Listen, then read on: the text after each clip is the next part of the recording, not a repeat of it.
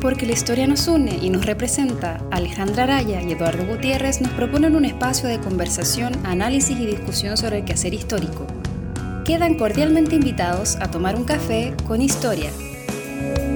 En esta traición no existe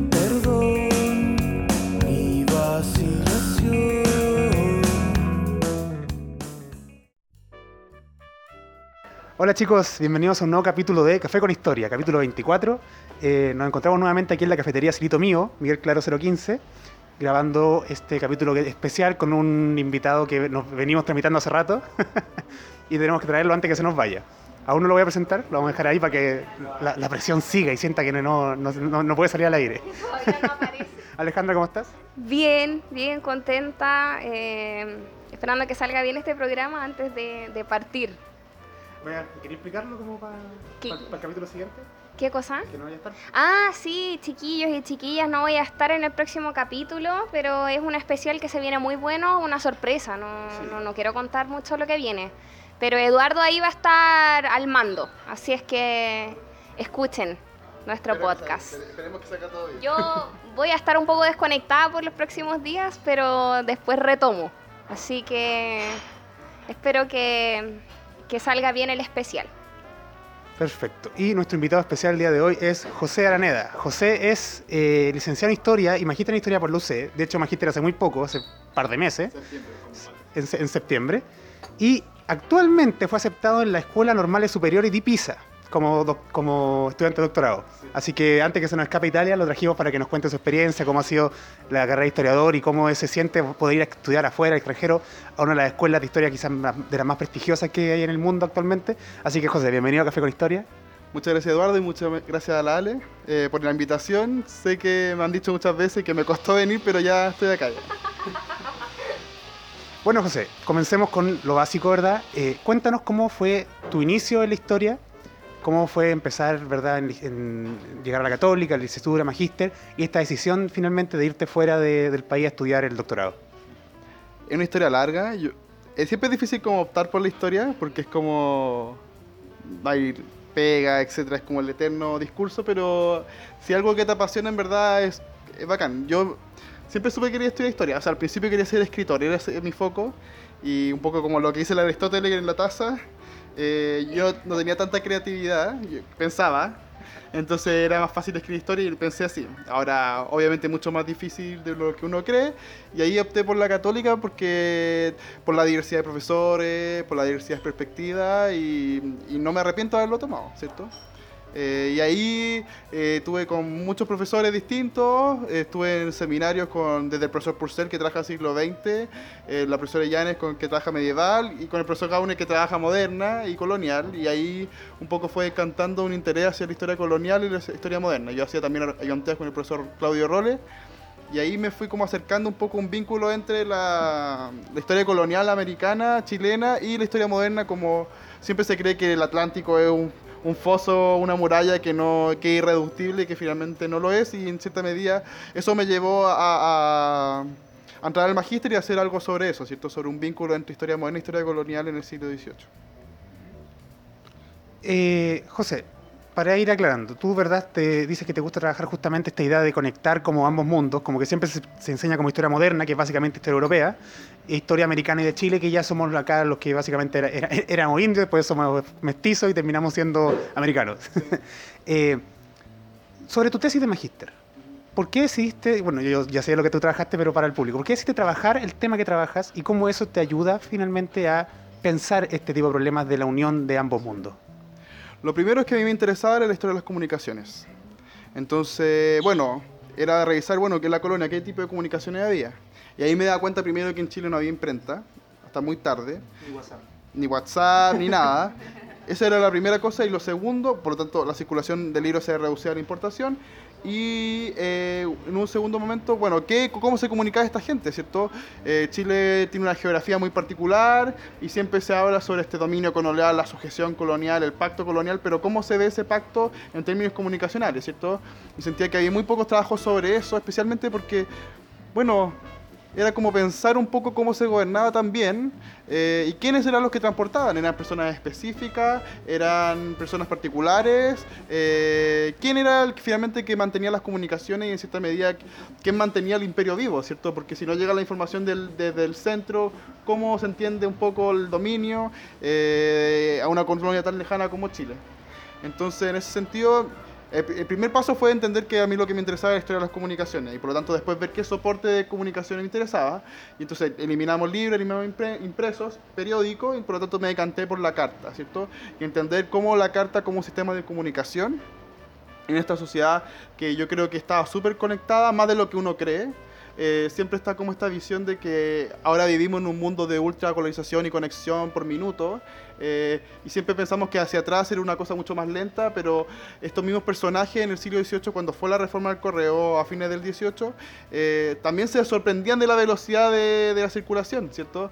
Eh, y eso es interesante, ver cómo esta concepción también y la historiosidad del, del tiempo en la comunicación, ¿cierto? Cuánto se demoran los mensajes, etcétera, etcétera, ¿cierto? Eso. Yo tengo una pregunta que me acaba de surgir. Eh, tú recién hacías un poco eh, la distinción de que, mm, claro, por la época descartaste periódicos, ¿cierto? Prensa o publicaciones en general, libros, eh, que son medios de información, al igual que las cartas. Eh, ¿Cómo haces ahí la distinción? Porque las cartas parece ser más bien como un medio privado, como más íntimo. Entonces, al, al- diferente que la prensa, por ejemplo, los libros que son más bien públicos. Eh, ¿Cómo fijaste esa limitación? No sé, a lo mejor algún documento como una carta oficial que pudiese llegarse a ser público o te fijaste más bien en, en temas más, más íntimos como correspondencia más particular.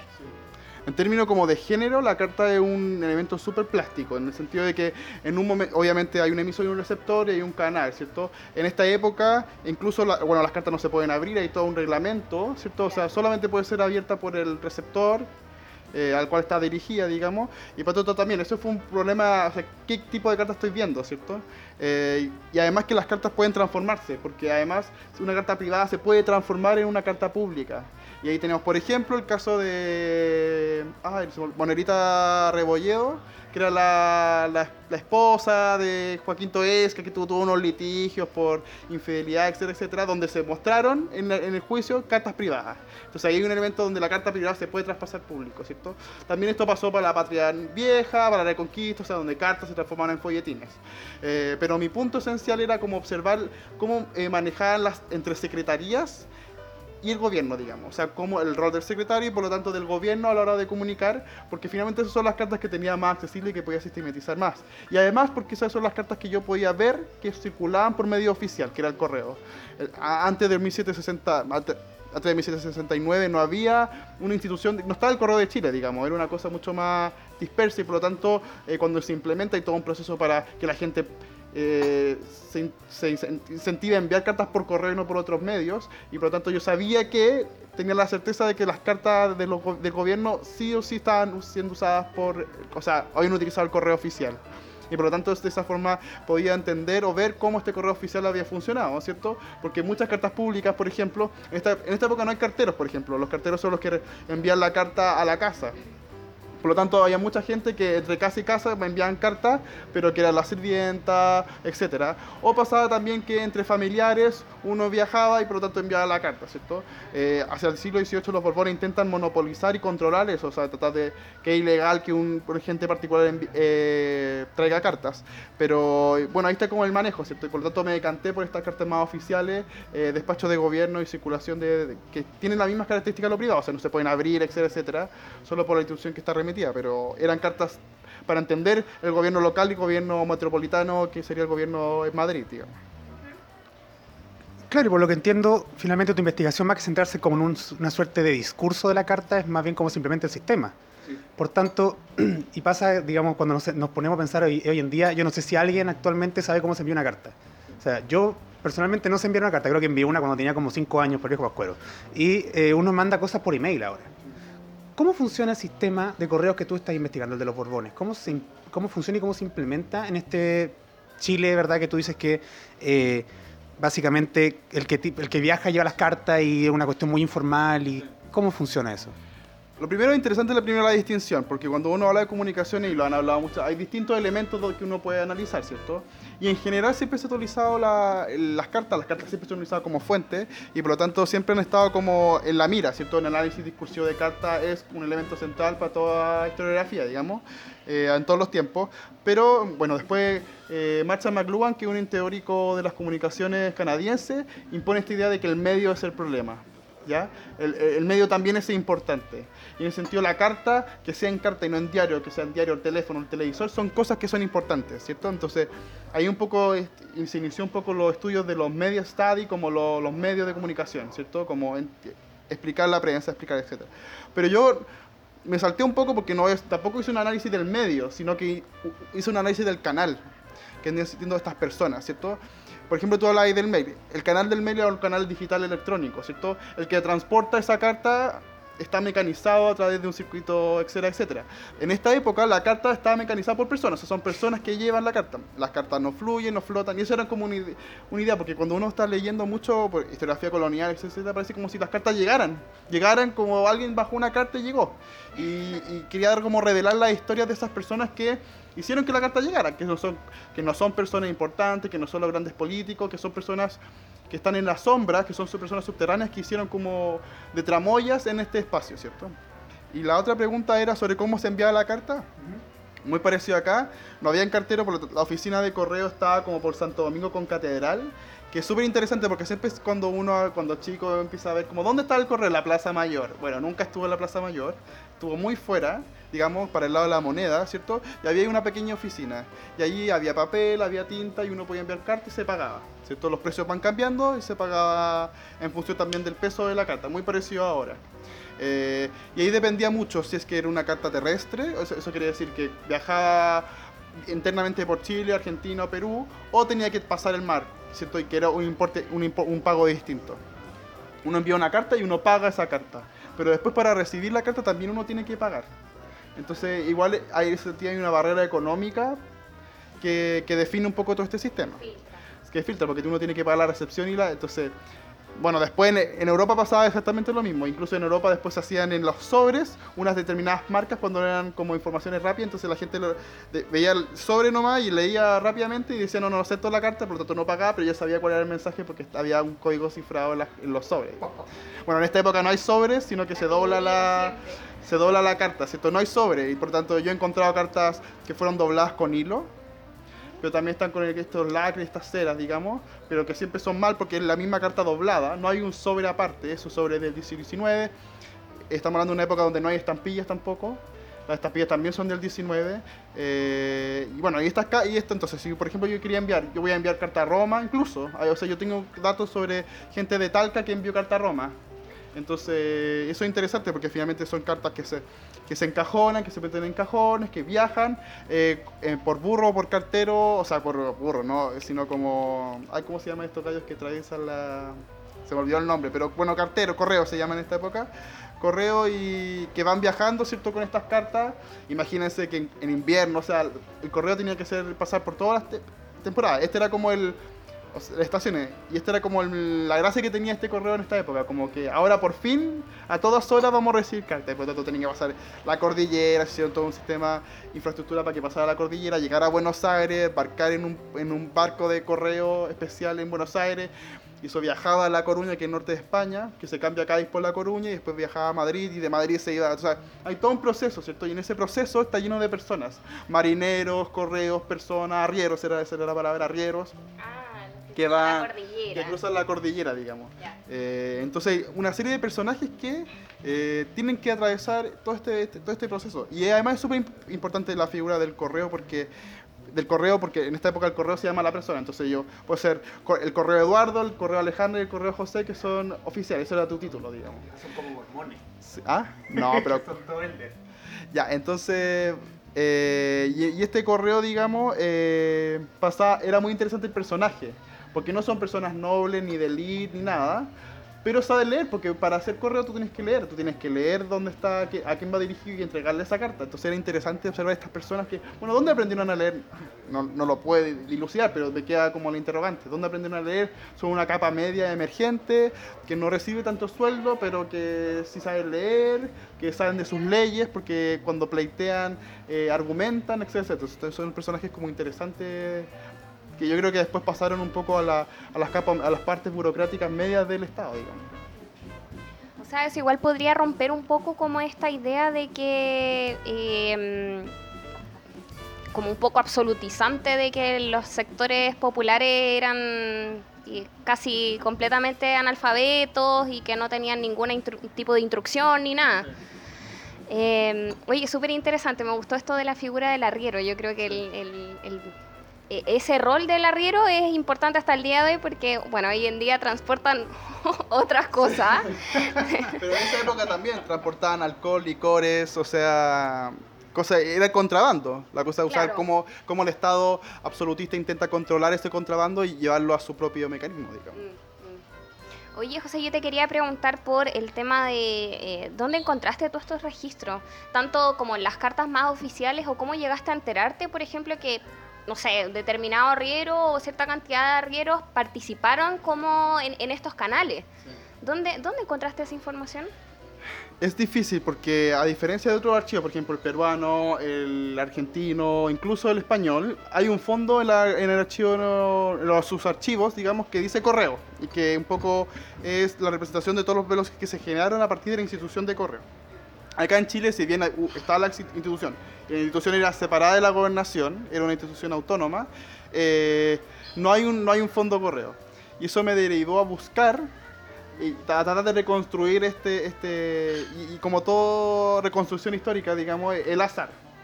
O sea, yo al principio dije, bueno, tengo las leyes, eh, tenía un, diccionario histórico donde salían, por ejemplo, los, lugares de despacho, entonces yo podía saber dónde, todos los lugares donde se podía despachar cartas en Chile, eh, tenía información de los tiempos, pero obviamente en términos normativos. Y por lo tanto dije, bueno, voy a buscar, voy a ver si encuentro en contaduría o en otras partes eh, precios, líneas, como para hacer un, algo más cuantitativo.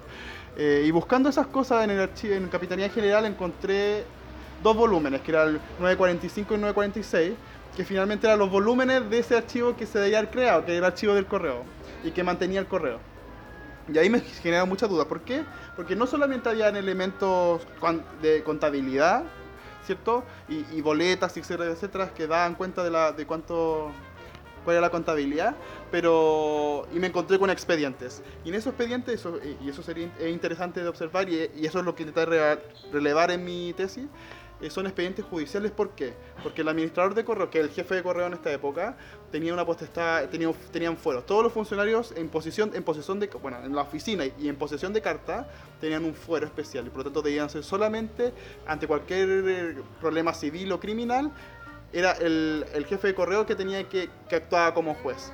Y por lo tanto en ese fondo está lleno de expedientes de, determinados correos que hayan tenido problemas en el despacho de sus cartas y por lo tanto hayan entrado en un juicio. Y ahí es un poco abrir un poco lo que dice Let's Parch en la importancia de los archivos judiciales para escuchar otras voces. De ahí me parecieron esos personajes, porque generalmente uno nunca los correos pasan piola, o sea, no hay un archivo donde hay un listado de los correos, cuántas personas eh, participaban como funcionarios, pero o sea, lo había, pero, pero muy esquematizado, pero con estos expedientes puede dar cuenta de su vida laboral cotidiana. Entonces yo trabajé, yo fui cómo, con qué vestimenta, cómo me llamaba, cuál era mi esposa, eh, porque muchas veces era la esposa que decían, mi, mi esposo no llegó, ¿dónde está? Está perdido. Bueno, hay que buscarlo, en qué parte del circuito se cayó, lo robaron, lo saltaron, eh, está esperando algo, tuvo un problema. Eh, y hay un manejo de las comunicaciones, ¿cierto? Y eso es interesante porque finalmente lo que intenté hacer es vincular archivos, ¿cierto? Entonces revisé el archivo de acá, del archivo nacional, y ahí encontré estos volúmenes que tenían mucha información sobre estos personajes. Eh, también lo eh, encontré cosas digitales, como mapas, etcétera, etcétera. Y además yo tuve la experiencia de ir tres semanas al archivo de Indias, a revisar el fondo correo y específicamente el, fondo, el, el volumen de los, del correo, de la administración de correo de Santiago. Y ahí pude completar la otra parte de ese archivo, ¿cierto? O sea, de ese fondo que está allá, pero acá está como un poco envuelto en distintas partes, ¿cierto? Eh, y ahí pudimos un poco reconstruir esta escena y fue una sorpresa porque yo nunca pensé que podía llegar y a llegar a la persona, que yo creo que es súper importante para la historia porque finalmente antes había hecho una historia muy cuantitativa, muy estructural, muy del proceso, bla, bla, bla, pero finalmente, y me lo dijo muchas veces el profesor Claudio Rolle, como tienes que llegar a la persona, ¿cierto? A estos personajes que vivieron esa reforma, porque al final, claro, el ministro eh, Godoy, o etcétera, o Campomanes en, en Madrid, podían haber eh, dicho lo que quisieran. No que tienen que entregar carta cada tres meses, etcétera, etcétera, y controlarlo, pero si no había una ejecución clara y coordinada dentro de los territorios americanos y españoles, eso no iba a suceder. Y por lo tanto, estas personajes surgen rele- son, son relevantes a la hora de entender esa reforma. Bueno, yo te quería hacer una pregunta, que algo que ya empezaste a responder un poco, pero tú trabajas una suerte de historia verdad global, eh, esta, idea de entender el mundo fuera de Chile, que es lo que uno suele hacer como en sus tesis de, licenciatura o de magíster, de hecho yo lo hice. Em, pero explicarlo de manera más amplia implica también trabajar con un corpus de fuentes mucho más amplio. ¿Qué significó, digamos, para tu tesis? Te dijiste ya que complementaste un poco el archivo, pero ¿qué significó como en, en términos quizá, no sé, cognitivos, metodológicos, poder trabajar con un archivo fuera de Chile? Como tener acceso a fuentes que no fueron producidas en Chile solamente. Eh, es no sé si hice historia global, sí intenté hacer una historia conectada. Y, un poco me, me enfoqué un poco en el texto. Hay un texto muy, muy bueno que salió hace poco, que es de Sebastián Conrad, un historiador alemán, que habla sobre qué es la historia global y un poco que la historia global ahora es como la historia del fragmento, ¿cierto? Cómo el fragmento se conecta con el mundo. Entonces, más que una historia global sin foco, como esta típica historia global del mundo sobre violencia, donde muestran distintas realidades, yo no hice eso, sino que usé cómo Chile es un fragmento del mundo y cómo Chile eh, se vinculaba con el mundo. Y por lo tanto, ¿cómo se vincula con el mundo? Bueno, a través del correo. ¿Hacia dónde se vinculaba? Hacia Perú, hacia Buenos Aires, hacia Madrid, hacia Roma. ¿Cierto? ¿Cuáles eran las posibilidades de esa comunicación? Eh, y te- en ese sentido intenté abrir eh, como ese espacio. Y en ese sentido como, bueno, obviamente una experiencia usar otro archivo, pero no es tanto porque como estamos dentro de la misma cultura escritural del Imperio Español, eran documentos que eran muy similares, por lo tanto no hubo dificultad a la hora de... Obviamente el archivo de India yo pienso que tiene mucho más facilidad de entregar documentos que el archivo nacional, porque ahí por ejemplo yo podía revisar original, no se puede sacar fotos, pero yo podía revisar, originales, incluso sin guantes. Eh, en cambio acá hay todo un proceso como con guantes, no se puede ver el original, etcétera, etcétera, que un poco en trampa, porque finalmente parte de esto también es revisar la, la carta contra luz, ¿cierto? Porque la carta uno escribe por un lado, por el otro, hay datos por todos lados, eh, que en una microficha como está en el Archivo Nacional no se ve. Eh, tampoco se ve el estado de la carta, ¿cierto? Eh, si está muy maltratada o no, etcétera, etcétera. Entonces son elementos eh, que un poco entorpecen la investigación. O sea, yo, gracias a Dios, investigué justo en el, en el momento donde no había esta prohibición.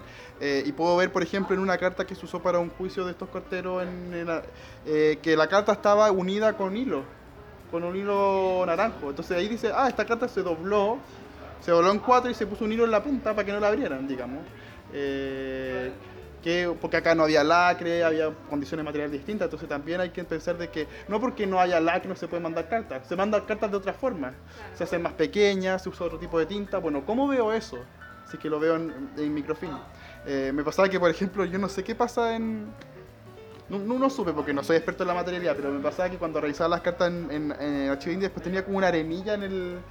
eh, no sé por qué si, le echaban sal o porque la tinta era media ferrosa y tenía elementos como más sólidos, digamos. eh, pero acá no se puede ver eso porque no lo puedo ver. Porque no puedo ver el archivo fí- físicamente. Eh, así que sí es una experiencia y yo creo que... Eso. Bueno, y yo, dame un segundo, quiero colgarme un poquito lo que estoy diciendo porque es todo un tema el asunto de que en Chile no se puedan acercar a los documentos. Y me pasó hace un tiempo que llevé a unos alumnos a una guía del archivo y el, ¿verdad? El, el guía nos dijo como eh, los archivos se le pasan a usted microficha porque verdad ustedes solamente necesitan información, ja, ja, ja. Pero ahí hay un problema de comprensión que es lo que tú estás diciendo. O sea, ¿qué es información para nosotros? Porque justamente como tú estudias el eh, canal, el canal no implica lo que dice la carta, implica cómo está la carta, implica el desgaste, implica lo, digamos, si, si hay huellas de- quizás de dedos, si, si no sé, si está rajada y no se ve en, en la foto. Y toda esa información que es vital, digamos, para, justamente en este caso para tu tesis quizás, eh, se pierde porque básicamente piensa que nosotros solamente necesitamos leer. Y toda esa es una política de archivo que me parece que es bastante complicada que se siga manteniendo. Aunque también implica que nosotros como historiadores tenemos que aprender a trabajar con originales y darle como el valor que tienen más allá solamente la información. Es que yo considero que finalmente debería dividirse la sala en investigadores y no investigadores. Es la única forma, claro, no, no se la puedes pasar a todo el mundo, pero que alguien que haya tenido, que hagan un curso previo, o sea, no, no le veo la, la, el la problema, el, como problemática, ¿cierto? Eh, porque esto va más allá de que si están buenos o no los, los visores. Porque el visor, claro, puedes tener una pantalla HD, etcétera, etcétera, pero finalmente esto tiene que ver con la materialidad. Y que, qué hoja se usó, y si es que tiene escrito al, rey al derecho, etcétera. Acá, por ejemplo, se usaban unos timbres, entonces para ver el timbre, no, ¿qué color era el timbre? No tengo idea porque está en blanco y negro, digamos. Entonces, eso es complejo. Sí, yo creo que, bueno, respecto a eso, sobre todo lo del microfilm, eh, los restauradores, lo, Sí. ¿cómo se llaman? Lo- lo- se me fue el nombre. Sí, conservadores, los que se dedican como más a estudiar la materialidad de, lo- de los, de los documentos, yo creo que deben ser los mayores enemigos del, del microfilm, me imagino. Eh, yo creo que justamente lo que, lo que estaba planteando recién Eduardo eh, tiene que ver también con el escaso valor que tiene la- el trabajo interdisciplinario. O sea, el hecho de que, claro, como tú lo planteas, José, que, que se burlen un poco de, no, ¿y ¿para qué quieres ver el original si tú solamente necesitas la información? porque eres historiador y no necesitas eh, revisar la materialidad del, del documento, me parece que forma parte de eso, de, de- de ese, de ese problema que cuesta tanto superar, que tiene que ver con no trabajar muy a la par con, otras disciplinas, y en este caso tiene que ver con la conservación, con la restauración de documentos. Sí, tienes razón. Bueno, y un poco lo que no tiene nada que ver con esto, pero hablando de la interdisciplina, lo que intenté tam- también hacer en esta tesis es vincular otras disciplinas. Entonces, no solamente hice un análisis histórico, sino que también un análisis espacial, y para eso hice mapas. Eso te quería preguntar. ¿Cómo, cómo hiciste la reconstrucción de los canales? Porque tú te dedicas a estudiar cómo se formaron estos canales. ¿Ocupaste alguna plataforma? Sí. Eh, yo tuve cur- un curso, bueno, tuve un, un seminario en el pregrado sobre historia espacial, y ahí pude tomar un curso sobre SIG, que es el Sistema de Información Geográfico, y que me permitió hacer, trabajar con ArcGIS, que, que- que es una marca, así que no sé si debería decirla, pero, pero que me permitió hacer mapas digitales a partir de base de datos. Entonces, a partir de eso, yo pude Por si, construir- por si nos quieren auspiciar, ahí tienen el dato. Entonces a partir de eso pude como cruzar datos distintos, por ejemplo, cuál era la cobertura versus los canales, ¿cierto? Y ahí me di cuenta que en verdad la cobertura, por ejemplo, ideal, por ejemplo hay un hay un todo un, un libro sobre dónde está la cobertura total de la administradora, era imposible hacerla con las rutas que estaban, entonces ahí tú te das cuenta, bueno, esto no era posible, o sea, eh, habían cosas al, otro lado de la cordillera, pero no había un camino, por ejemplo, entonces ahí tú dices, bueno, ah, claro, hay una cobertura ideal, que era grande, que era, y era interesante porque superaba las fronteras, entonces era ver como, bueno, cuál era el, eh, como el, el margen comunica o el potencial comunicativo de la administradora en Santiago eh, versus las rutas que se usaban. Entonces, por ejemplo, se pasaban la- hacia la Patagonia, pero las rutas no iban a la Patagonia. Entonces ahí está todo el debate sobre, bueno, Chile, claro, supuestamente teníamos la Patagonia, pero si no hay rutas de comunicación, ¿cómo yo establezco eso, cierto? Eh, y, uno se lo puede proyectar más allá, digamos, y pensar cómo eh, se configuran los estados nacionales. Y muchas veces se ve los límites, la frontera, el debate político, pero, pero en verdad es mucho más fácil o más interesante verlo desde la práctica. O sea, como, ¿quién comunicaba, por ejemplo, Mendoza? Bueno, Mendoza estaba entre Chile y Buenos Aires, por tanto, tanto la administradora de Buenos Aires como de Chile comunicaban. Y muchas veces era mucho más cercano Chile. Pero, por ejemplo, hacia el norte, ¿hacia dónde? Por ejemplo, Arica, Perú. Porque no había una ruta desde Chile hacia el norte, porque era lo que quería crear O'Higgins, pero no funcionó, digamos. Entonces, interesante un poco, y además tienen que tener como el vínculo del poder, hasta dónde llega el poder, ¿cierto? Hasta qué ciudad vamos a llegar. Eh, y un poco eh, también tiene que ver con el ideal de la monarquía absoluta, ¿cierto? Y un poco qué tan absoluta es la monarquía, ¿cierto? Eh, es capaz de controlar todo el territorio. Bueno, no lo hacía ni Luis XIV, menos lo hacer Carlos III a fines del 18, menos lo hacen los gobernadores en Chile. Por lo tanto, hay muchas villas que el correo nunca llegó. Eh, y que el correo finalmente es la autoridad política, porque era el que mandaba, que mandaba los, los decretos, las leyes, di- digamos. Entonces también habla de la complejidad del manejo del gobierno a escala local. Y ahí un poco lo vincula también con la idea de, de lo global, ¿cierto? Como el anclaje global y local, ¿cierto? Que yo creo que es súper interesante. Y, y- y me quedo también con una frase muy interesante de, del virrey Bucareli en México. Esta es de México, porque están los papeles acá de, de un- cosas de correo en, lo- en Medina. eh, que dice un poco que la, que la- correspondencia va a llegar eh, diaria, semanal y a todas horas un poco un, tui- un Twitter. Tú, ve- tú leí el- la reflexión del virrey, es como vamos a tener información minuto por minuto. Y no es así, pero es así la experiencia, como la sensación. Antes, por ejemplo, antes de la reforma habían dos años donde no había información y por lo tanto era como, ¿qué está pasando? Y, y especialmente porque estaba la guerra de los siete años, entonces en un momento, dos años de diferencia y el rey a lo mejor murió hace dos años, no tenemos idea. No sabemos si todavía somos colonia porque no sabemos quién. Eh, el cambio post-reforma, y lo dice un poco el administrador de correo que se llama Fernando de Urizar, eh, entonces, tenemos comunicaciones cada dos meses con Europa. Entonces, de pasar de dos años a dos meses, es una revolución en términos comunicativos, digamos. Y, y- y eso también impacta la presión que tiene la colonia de recibir constantemente documentación sobre, sobre desde la metrópoli a la presión que tiene la persona como, como sujeto colonial de tratar de seguir y también en la, la sujeción que tiene, ¿por cierto? O sea, imposible gobernar un imperio que se demora dos años en comunicar un- una normativa a uno que se demora dos meses en comunicar la normativa. Es totalmente distinto, digamos. Sí, sobre eso mismo, bueno, tú ya lo mencionaste, la idea de que finalmente no somos seres solamente históricos temporalmente, sino temporo, temporoespacialmente. O sea, comprender el territorio igual es importante para poder entender finalmente la historia. y en base a eso quería, sí, sí, sabí nomás, o sea, se, se me ocurrió mientras estaba hablando el asunto de... eh, hay un tema con correos que a mí me llama mucha atención por digamos, lo que he investigado, que es la expulsión jesuita que eh, eso fue, como un operativo gigante que se armó para que las cartas llegaran todas juntas al mismo tiempo, salieran todas el mismo día, y eso implica cons- considerar cuánto se va a demorar desde España a México, pero también desde España a Chile, que no es lo mismo pasar, eh, no es el mismo territorio, no es la- no es la misma distancia. Eh, no sé si eh, tú encontraste alguna fuente o algún libro o algo que hablara sobre cómo se esta idea de coordinar y que finalmente un sistema funcione como un reloj a tal punto que efectivamente funcionó. O sea, efectivamente las cartas se supone se abrieron todo el mismo día y expulsaron a los jesuitas todos juntos a la misma hora. Ya, eso es súper interesante porque la reforma del correo tiene dos procesos que van uno primero y uno paralelo. El primer proceso es, es como, mira, antes el correo no, no era parte del Estado, sino que se le dio a una persona, a una familia específica, que eran los Carvajal.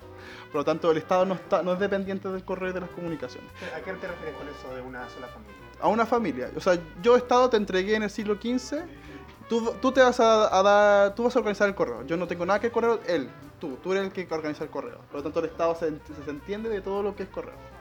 Eh, La práctica no pasó, pero ellos tenían la potestad legal. Eh, y lo que pasa es que lo que primero que se reforma es el correo marítimo. Entonces, el correo marítimo desde ahora es estatal. Y por lo tanto, tiene una oficina estatal que debe manejar y coordinar el, envío de cartas vía Atlántico, digamos. Eso fue en 64. Pero la estatización del correo terrestre en América es el 69, donde se establece una oficina en cada en distintas en Buenos Aires, en Montevideo, en Potosí, en distintas partes, en Lima, etcétera. Por lo tanto, cuando fue la expulsión en el 67, tenemos un régimen mixto. Por un lado, el Estado borbónico está organizando las rutas marítimas, ¿cierto? Por otro lado, el correo terrestre sigue con la misma falencia de siempre y, y cero cobertura. Entonces, ¿qué es lo que se hace? Y eso es como interesante la mixtura. Bueno, primero estamos pensemos en el bajo el gobierno de eh, Gili Gonzaga, digamos, que es un gobernador súper interesante porque está constantemente preocupado por las comunicaciones. Y yo a lo largo de mi investigación yo me quería tomar, meter como en los gobernadores, pero Esta grabación fue realizada en el Café Cielito Mío, ubicada en Miguel Claro 015, Providencia. Cielito Mío, Bakery and Coffee. Más que una cafetería, somos una gran familia. Ya, ahí, ahora, ahora seguimos. Está ahí con... Ya, bueno, está, como decía antes, eh, Gili Gonzaga fue muy importante como a la hora de entender las comunicaciones. Hizo que, por ejemplo, se denegara cualquier paso de cualquier carta por la cordillera, estaba muy complicado por eso. Hubo un- una escena muy chistosa que acá sucedió en, la iglesia de la Merced, donde llega un cajón de cartas y el corregidor Sañartu se lo lleva, que era un corregidor muy famoso en la época, y Guillermo González la manipula, y entonces está todo el problema de quién abre el cajón de cartas, ¿cierto? Porque si lo hace el gobernador va a quemar algunas cartas, o, entonces como el cajón de cartas como un objeto del poder, como queremos todos ver lo que hay adentro, porque puede puede pasar desde que sea una carta personal a un decreto muy importante y que el gobernador a lo mejor quiera ocultarlo. Por lo tanto, Guillermo Gonzaga era muy, muy estratégico, estaba muy interiorizado sobre el, problema de la comunicación, especialmente por la guerra que- de los siete años que había contado que un poco termina en el sesenta y tanto. Lo que pasa aquí, por ejemplo, en el caso de los jesuitas, es que se envían las cartas por correo, llegan a las administradoras portuarias, más o menos en la misma época, pero acá hay toda una organización del virrey, me parece que era Bucareli en, en, en, en- en Argentina, no me acuerdo, o sea, en el Río de la Plata, pero no me acuerdo específicamente, y Gonzaga y las distintas... di- Entonces, hay toda una organización donde se envían las cartas, pero las cartas dicen, se abren, ponte tú, entonces, lo que hace eh, eh, en Río, en Río de decir, en Río de la Plata, es pensar, bueno, más o menos van a llegar todas estas cosas en un mes, y por lo tanto, yo escribo en una misiva aparte de que estas cartas se deben abrir eh, un, un mes después, digamos. Como no sé, específicamente el 5, ponga- no me acuerdo, ¿tú sabes la fecha? El 26 de agosto se abre. Entonces, entonces hay un espacio donde to- todo esto se organiza y, y esto pasa también. Entonces llega William González y lo- Gonzalo lo que hace es también mandar emisarios. Entonces cuando más o menos, eh, todo pensando en un tiempo estimado de que el 26 de agosto iba a abrirse todas estas cosas. Entonces cuando llega el momento del 26 de agosto, más o menos están todas las cartas distribuidas donde en las autoridades. Y por lo tanto ahí se abre la carta y se sabe todo esto. Y, y en verdad fue una acción muy coordinada de, no me acuerdo cómo se llama el secretario, que era, eh, que fue, visi- no, que fue visitador muy importante, José de Galvez. José de Galvez. José Galvez fue el que organizó todo esto y que un poco fue visitador en Nuevo, en Nuevo México y, y un poco la época más controladora y más controvertida de la reforma borbónica fue la época de Galvez. Eh, entonces fue como un mecanismo eh, en base a la poca... Como no tenemos nada, pero tenemos que organizarlo como un evento extraordinario. Y eso es importante porque finalmente en esta época, previo al correo, el servicio del servicio de envío de carta es algo extraordinario. Yo envío a una persona, es algo... En cambio, lo que se estipula con los Borbones después de 1769 es algo regular. O sea, quiere decir que el correo eh, a las 10 de la mañana de un día 17 de abril, por ejemplo, va a sacar, va a llevar un correo a Buenos Aires. Por lo tanto, la gente tiene que empezar a esquematizar en su mente los horarios donde salen estas cartas. Eh, eh, y eso, eh, eso hace que, por ejemplo, antes que decía como, oye, llame esta carta porque no necesito el tiro, no. Te espera hasta que, cuál es el día que sale el correo. Entonces, el correo, como no las cartas las lleva, digamos. Eh, y obviamente hay correos extraordinarios, pero empieza a regularizarse este proceso. Entonces, to- toda la semana sale una carta, o sea, cada dos veces al mes sale una carta a Concepción y a Valdivia. Eh, una vez al mes sale a Copiapó. Por tanto, se van acumulando la- y va girando un itinerario que antes no existía, porque antes era como, no, mira esta carta para acá, y obviamente eso es un, es un problema, genera problemas de económico, de esfuerzo, de, de tiempo también, o sea, por una carta no va a llegar, eh, etcétera, etcétera. Eh, sí, no, y resulta que, eh, ¿cómo se llama?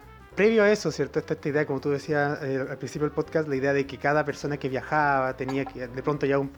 Y uno se encuentra con, nuevamente vuelvo a los jesuitas, que estos tipos agarran, como mandan procuradores a Roma, los mandan a España, agarran cartas ya bajo el brazo, las reparten entre todos. ¿Qué pasa cuando esta orden, y voy a ser súper majadero porque me estoy metiendo en mi tema para hablar del tuyo, pero... eh, ¿Qué pasa cuando esta orden, que es una de las que efectivamente crea un poco estas líneas de contacto, la expulsan?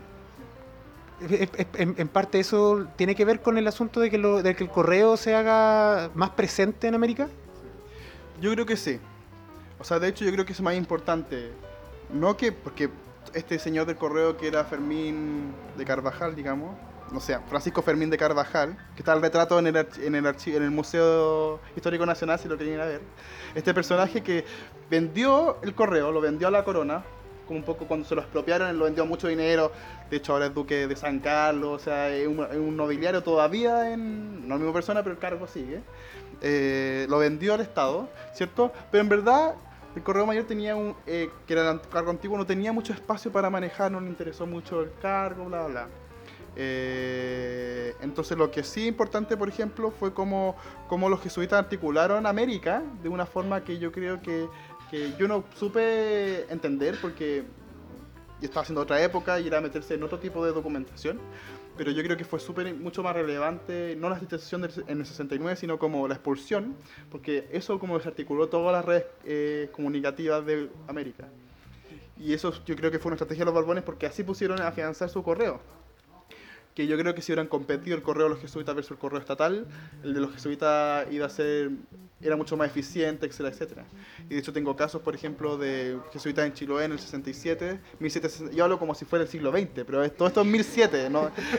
Cuando digo década del 60, bueno, todas las épocas de los 60 son iguales, en todas las- yo creo que todos los siglos de los 60 son como medio caóticos. Y terminan de una forma y parten de una forma y terminan de otra forma. Eh, pero en este caso, en el, como en alrededor del 67 o el 64, no me acuerdo muy bien, eh, unos jesuitas de Chile mandando una carta, usar, utilizar unos indígenas. Eh, entonces es interesante cómo también el Estado borbónico ve con malos ojos en la utilización de otros personajes para hallar cartas, ¿cierto? Tenemos mestizos, tenemos indígenas, bla, bla, bla, pero no hay una persona oficial. Entonces, un poco lo que, obviamente hay un lado fiscal, porque obviamente cuando uno paga por correo oficial, paga, o sea, hay un plata que va a la hacienda pública y que es mucho dinero, digamos. Eh, que representa, por ejemplo, al inicio de la República un importante, eh, una gran cantidad de dinero que pasa a Hacienda Pública es por el correo. Eh, pero en esta época, finalmente, esta idea de la informalidad, ¿cierto? Cómo se mueve lo informal eh, y, también que pase por tantas manos, ¿cierto? O sea, enviar una carta a Santiago y yo tengo el caso porque lo, lo interceptaron en, en- cerca de Puerto Montt, en Calbuco. Lo interceptaron a este personaje, pero desde, Cha- de- desde Castro a Calbuco habían pasado 16 manos. O sea, 16 personas habían pasado la carta. Y el último de ellos fue. No me acuerdo. Ah, no, Ignacio Cayuqueo. No, no era, no era Cayuqueo. No me acuerdo cómo se llama. Pero se llama Ignacio. eh, un indígena eh, huilliche. eh, Cayuma se llama. Y que abrió la carta. ¿Ya? Y eso fue aguantó más. no se aguantó porque quería saber lo que quería, acá es importante, porque lo que quería saber era que había escrito a los padres jesuitas sobre la misión, si es que lo estaban haciendo mal o no. Y bueno, él no sabía leer y, le dijo a un amigo, Diego Guachipangui, que lo leyera, que sabía, era un indígena que sabía leer. Y él lo leyó, y ahí, pues, y ahí lo encontró, bueno, todo un problema político en la isla en ese momento, pero pero pero lo, lo leyeron y ahí un poco está la ley no solo porque transporte ilegal de cartas sino porque lo abrieron y eso es el secreto es muy importante como tema en el antiguo régimen, ¿cierto? La política secreta, no se comenta la política, las cartas son secretas, y todo un po- política del secreto, muy importante. Eh, la prohibición del libro, entonces, abrir una carta, a pesar de que muchos decían, no, que, por ejemplo, una de las discusiones que yo creo que hay que dar, por ejemplo, era cómo se difundía lo, lo- la ilustración, por ejemplo. Entonces, muchas veces, bueno, los libros, siempre se investigan los libros que llegaron, que fueron censurados, pero hay muy pocas las cartas. Y, y las cartas perfectamente podrían haber tenido un pedazo de Montesquieu, de Rousseau, un comentario, o ideas. Y, y es súper difícil porque finalmente la censura, por ejemplo, no hay censura de cartas. Porque las cartas no se pueden ser censuradas porque no pueden pasar por la Inquisición o por cualquier persona que las lea antes que el emisor. Entonces pasa muchas veces que cartas, que por ejemplo tengo unas cartas de unos agustinos, por ejemplo, que eran muy críticos con la, con la reforma borbónica y con la expulsión de los jesuitas, eh, de una carta que se envió y que después empezó a difundirse en Santiago, ¿cierto? Como Pasquín, pero en una carta privada enviada desde, desde Madrid.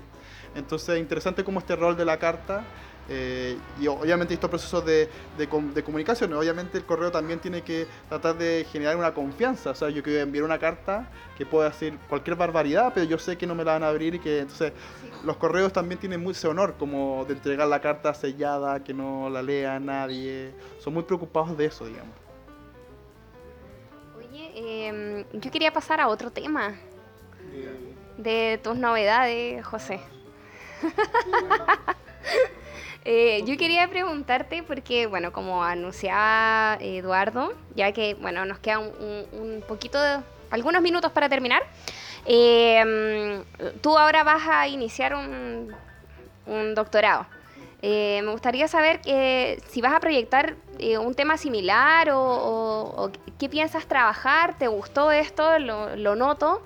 Eh, ¿Tú creí? y además que lo vas a hacer afuera, entonces no sé, a lo mejor quizás eh, estudiarlo allá, no sé, ¿qué, qué, qué es lo que, lo que pretendes hacer? Si nos puedes contar, por supuesto. ide- lo que presenté un poco de historia del correo, de los correos, más que del correo como institución, sino de las personas. Pero en este caso en el siglo XVII. ¿Por qué siglo XVII? Porque bueno, hay toda una crítica hacia los gobiernos eh, de los de Habsburgo que fueron despelotados, que nadie entendía nada, el correo mismo no funciona. Entonces hay que saber cómo se conectaba Santiago en el- sin correo, digamos. Entonces quién enviar las cartas. Entonces voy a hablar de correo mayor, pero también de correo informal, del rol de, la, de articulador de, la, de los religiosos, porque muchas veces, por ejemplo, religiosos dicen, bueno, aquí llevamos dos años de carta acumulada en Santiago, así que si un religioso iba a Madrid se lleva todas las cartas, digamos, eh, cartas familiares, cartas políticas, cartas de petición. Entonces, un poco ver eso, y, y algo que también tratar de vincular más España con Chile, porque acá me pasó como magíster, hay poco financiamiento, uno no- tiene que hacerlo poco tiempo, digamos. eh, ahora sí vincular más y ver como dos paralelismos, que sería el, como el correo en España y en Chile, pero también vincularlo con Roma, ¿cierto? Eh, y eso es lo que me interesa. Lo que más me interesa un poco, y también lo, lo- hablé un poco en el magíster, era la integración, porque me, me preocupa mucho esta idea del espacio local y cómo se gobierna ese espacio local. Entonces me interesa mucho ver cómo esta colonia tan lejana, pero a la vez importante, porque está la guerra y todo el discurso de la guerra de la paz, el problema de Holanda, los holandeses, eh, los piratas acechando, eh, la llave de Perú, pero sigue siendo lejano, ¿cierto? Cómo se comunica, eh, y eso yo creo que es importante para hablar poco, poco como de la distribución territorial. Eh, porque, por ejemplo, para el caso borbónico, un poco yo veo que en ese proceso de, de centralización de la red de correo, donde Santiago emerge como la oficina, o sea, ninguna carta puede ser enviada eh, fuera de, la gobernación de Chile si no pasa por Santiago, que eso es o sea, fundamental, vital y que un poco condena a la- al centralismo que tenemos nosotros, digamos. Había en otros lugares donde tenían mucho más cantidad o diversa cantidad de, de administradores, entonces eh, un poco tender también ese centralismo, el poder local y cómo lo local también eh, se modifica, ¿cierto? Y, y cómo se van configurando las redes. Entonces, por eso me interesa ver no solo Madrid, sino que Roma, porque siempre se habla como eh, España, España, España, pero también, eh, por ejemplo, Luis de Valdía trae bulas del Papa, o sea, hay, gente que también se contacta en Roma, entonces también ver cómo las posibilidades de comunicación en un siglo XVII que es mucho más, de es mucho más compleja, eh, sin una institución fuerte, donde todo está más desintegrado, entonces eh, un poco entender esa desintegra- desintegración, pero también ver cómo se conectaba, eh, obviamente de forma débil, pero ver un poco eso. Está súper interesante. Me gustó eso de los piratas. Los piratas acechando. Es que es muy entretenida la historia de los piratas. Sí, es que además hay todo un problema porque cuando, por ejemplo, va Francis Drake a- al Perú, que esos fines del 16, eh, hay todo un problema de comunicación. Bueno, ¿cómo? y el virreito dice, ¿por qué no me avisaron? Entonces se manda, ¿qué pasó en Chile? Eh, ¿Dónde están las cartas? ¿Dónde, ¿Por qué no me avisaron que no habían visto nada? Entonces hay todo un problema de ver y escribir y escuchar y comunicar. Porque si estamos todos remando para distintos lados sin comunicación, el gobierno de América es súper complejo, ¿cierto? Y por lo tanto hay que tener una coordinación. Y mucho se ha hablado, por ejemplo, de los gobernantes espejos, ¿cierto? Que, que el virrey el espejo del rey. Entonces elige personas más o menos idiomas que, y de, como la persona específica que tiene que sabe más o menos cómo va a funcionar, sabe más o menos la- la- las decisiones que va a tomar, pero también hay un proceso de comunicación que es importante, eh, especialmente por ejemplo en la guerra, ¿cierto? Estamos hablando de la guerra eh, de Arauco, cómo se comunicaba eso, cómo se discutía en el centro. Eh, ahora está toda la polémica sobre lo que está pasando ahora con el arzobispado, el- la conferencia episcopal chilena y caso Barros y cómo el Papa tenía información del nuncio y del mismo Sati, que no era la afirmación, que después Cicluna, que el nuncio, que, o sea, no el nuncio, el, el encargado apostólico que vino a ver lo que estaba sucediendo era una información distinta y él dice, bueno, tú fui ma- eh, mal informado. Bueno, eso también tiene que ver con, con qué autoridades, con qué personas y cómo se comunican esos procesos, digamos. Entonces quiero entender también ese, ese, ese dilema sobre qué informaciones se discuten de Chile en el centro, ¿cierto? ¿Es todo importante o no es nada importante, etcétera, etcétera? Entonces, un poco visualizar eso. Claro, verlo desde afuera. Sí. No, yo creo que tu tema de hecho es como... Normalmente uno cuando estudia historia colonial le preguntan para qué, si al final como que la historia por último siglo XX se entiende más, qué sé yo. Pero tú, tú- claro, claro, pero tu tema es súper atingente porque ideas como la comunicación, ideas como la privacidad, ideas como finalmente la confianza en esa privacidad, son cosas que, sobre todo en el mundo actual, están constantemente poniéndose a prueba. Y me acordaba ahora, tú hablabas de lo que pasó con Facebook hace, hace poco, ese traspaso de información, ¿verdad?, para la elección y todo. Lo actualizaron, lo actualizaron recién y uno ahora podía revisar todas las cosas que tenían tu información, ¿o ¿no? No sé si lo revisaron. Nada. Pero habían cosas, no sé, desde hace 10 años que uno había hecho un test, entonces uno podía eliminar, yo eliminé todo, pero ¿quién podía tener acceso a tu información? Entonces, pero más que eso, y ahí es como mi bandera, como al desarrollo regional. Siento que Chile está tan mal eh, organizado regionalmente y el correo en cierta medida permitió eh, extender de otra forma la, la región y el espacio local. Eh, y que también pasas por las comunicaciones. Y obvia, es súper bárbaro porque finalmente hay una centralización bru- brutal en el siglo XVIII, pero también entender como la importancia de lo local, porque claro, eh, el correo, yo podría hacer una, una historia del correo, incluso del correo Santiago, la oficina de correo Santiago, pero lo que quería era ver era cómo ese Santiago se vinculaba con el exterior, pero también con el interior. ¿Cierto? Eh, por ejemplo, eh, cómo Talca, por ejemplo, surge en esta época como un lugar intermedio entre Concepción y Santiago, y por lo tanto hay una relevancia de Talca, que Talca era una ciudad nueva en el siglo XVIII. Valdivia un poco alejado, ¿qué pasa con Valdivia? ¿Cómo cruzo Valdivia? Entonces hay, hay una, hay toda una transacción con los indígenas, donde se- por ejemplo los carteros tienen que pagarle cigarro a los, alcohol y cigarro a los indígenas para que lo pasen en canoa para llegar a Valdivia. Eh, ¿Cómo se conectan estos espacios, cierto? Eh, y lo dejo, lo recomiendo ver un- un doc- una serie de documentales que sacó TVN hace poco que se llama Islas del Pacífico, que uno entiende como el problema de la isla, ¿cierto? Y, y siempre mi investigación fue, y hasta ahora, digamos, como Chile es una isla o no en el mundo, ¿cierto? Siempre se dije que el Chile es lejano, eh, recién a partir de Frey empezamos a vincularnos con el mundo, eh, y tú dices, no, esto es mu- mucho más atrás. Eh, y entender un poco ese- esa circulación, lo mismo la, la migración, cuánta gente venía, bueno, está el trabajo, los trabajos del profesor Jaime Valenzuela sobre esclavitud, que son súper atingentes a lo que está pasando ahora con, lo- con la migración de otros, de haitianos, de indígenas o de, no sé, etcétera. O sea, también tiene que con ver, uno siempre piensa que Chile es un país tradicional, estanco, donde no había mucha gente, pero al final había mucha gente que circulaba. Entonces, dar cuenta de este proceso de Chile como este fragmento un poco explica al mundo, digamos, también. Bueno, José, te agradecemos por, te agradecemos por haber venido a tomarte un café con historia con nosotros, por tu Gracias. tema tan interesante, aunque no tengáis confianza, vamos nomás, es que se puede. no, a mí me gustó harto el Siempre tema. Es difícil hacer historia colonial, siempre es difícil. Porque eh, encontrar la contingencia a un mundo tan distinto como al que Tan nosotros. distante. Tan distante, pero a la vez tan cercano, porque hay cosas que son. Bueno, hace poco salió lo de los inmigrantes y esta idea de que uno tiene que poner el color, que es una cosa muy de colonial. Sí. Así que, así que el cuadro de casta versión siglo XXI. Como era salta atrás. Sí, no, pero eh, muy... me eh, eh, eh, una picto... ¿Cuánto era la palabra? Eh, una pictocracia, no sé Una, cómo una se pi- ve. pictocracia parece que era, Pictocracia. pictocracia.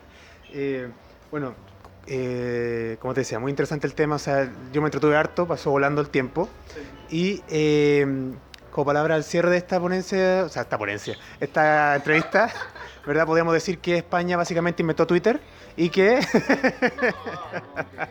Eh, no, muchas gracias. Va- ¿ah? Vamos a dar algunos...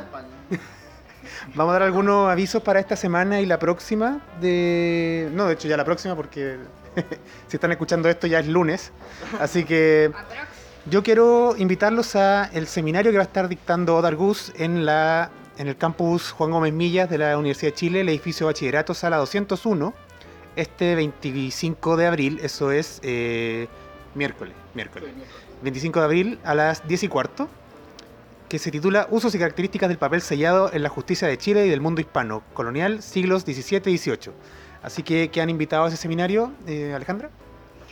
Yo quisiera invitarlos a un seminario que va a durar por tres días la próxima semana, entre el 23, 24 y 25 de abril, em, que se llama eh, Rastro Lectores, Seminario Interdisciplinario sobre el libro en América Latina. Esto se va a hacer en la Casa Central de la Universidad de Chile.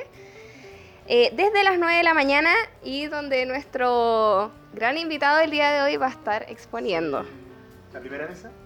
Es la primera mesa y es sobre, mi ponencia es sobre los libros de correspondencia, porque todo este sistema generó finalmente que se crearan libros, manuscritos, pero libros al fin y al cabo, donde se copiara esta correspondencia. Entonces voy a hablar sobre la- los libros copiadores de Ambrosio Higgins, que escribió más de 10.000 cartas en la colonia. Sí. Muchas fuentes. bueno, ahí tienen la reseña. Si les interesó, pueden escuchar a José este lunes. ¿Lunes 23? El lunes 23. Pueden ir el 23, 24 y el 25 van al otro, así van a los dos. ya. Bueno chicos, nos despedimos entonces. Sí, Nos encontramos ya la próxima semana nuevamente en un nuevo café con historia. José, nuevamente muchas gracias por venir. ¿Te gustó el café? Sí, estaba bueno, bonito. Así que quedan muy invitados a que vengan a tomarse un café aquí a Miguel Claro 015, Cafetería Cerito Mío, y los dejo ahora con Alejandra. Eh, sí, yo quiero de- dejarlos con una canción para cerrar. Eh, esto es de Mamá Pachanga con 20.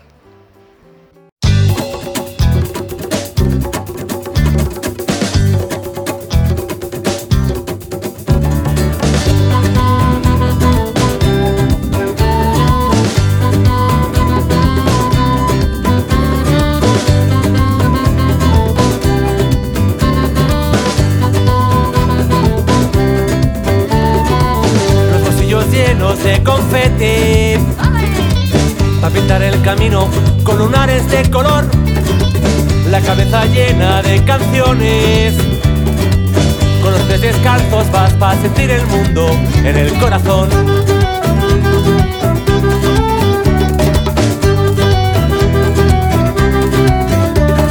Vente, vente conmigo, vente Vente conmigo, mi niña, que sale el sol. Vente, vente conmigo, vente. Estrellas de color.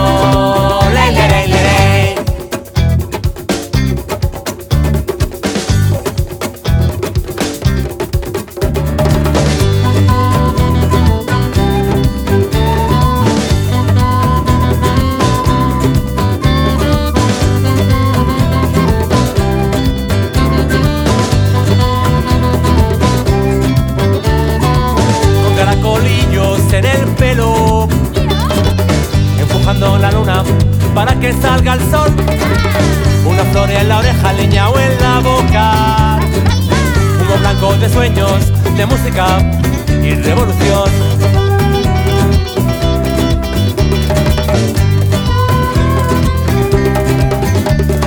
Vente, vente conmigo, vente.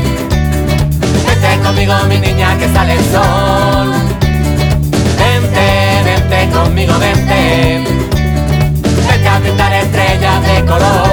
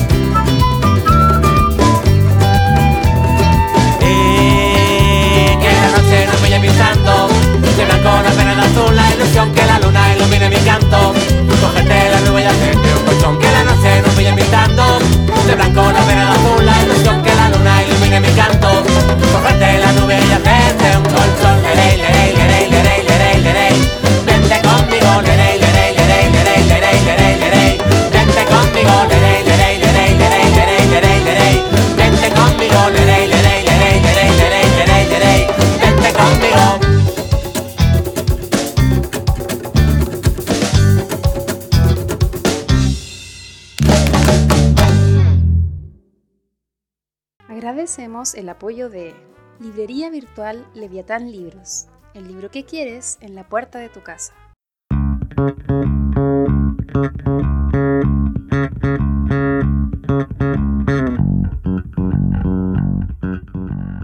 Por hoy el café se ha terminado, pero Alejandra y Eduardo los esperan en una próxima oportunidad con una nueva conversación para tomar otro café con historia. Les recordamos que las ideas y opiniones vertidas en este programa son de exclusiva responsabilidad de quien las emite y no representan necesariamente la opinión de Café con Historia.